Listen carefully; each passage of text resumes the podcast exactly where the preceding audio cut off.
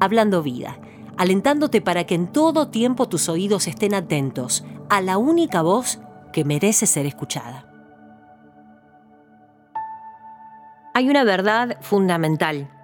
Todos éramos huérfanos espirituales.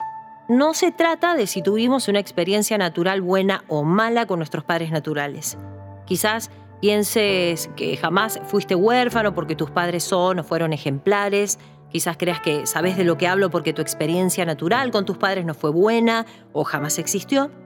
Si solo medimos las consecuencias psicológicas que estas experiencias hayan podido marcar en nosotras, estaremos perdidas en una maraña de pensamientos que se rigen solo por nuestras leyes humanas. Necesitamos ir más profundo, donde todo se simplifica.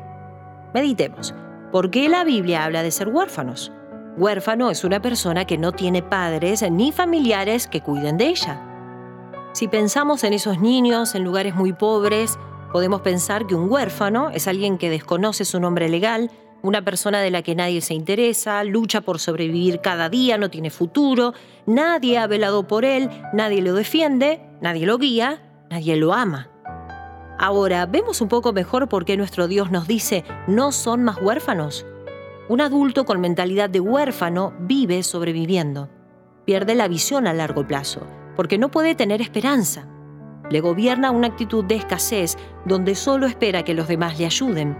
No conoce su nombre, su verdadero nombre, a qué linaje pertenece, y esto no debe ser así con nosotras, ¿Qué significa que somos hijas de Dios? No es una idea linda para motivarnos, es una verdad legal desde el trono de Dios. Es una verdad que ejerce su legalidad desde lo más profundo de nuestro ser, donde la obra de Jesucristo está completa y manifiesta por medio de su Espíritu, irradiando desde lo más íntimo de nuestro ser hacia el exterior, minimizando cualquier experiencia con nuestros padres naturales. Necesitamos llevar cautiva cualquier mentalidad de huérfanos a la mentalidad de ser hijas. Meditar en qué significa esto.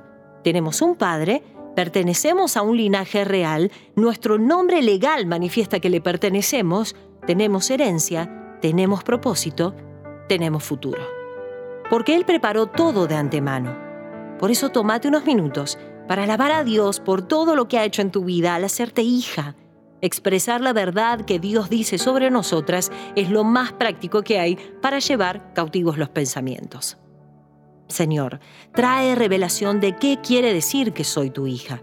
Guíame a vivir en esta abundancia de tu amor y a facilitar el camino para que muchos otros también salgan de la orfandad a tus brazos de Padre completamente. Hablando vida, declarando que somos hijas de un Dios y Padre de amor.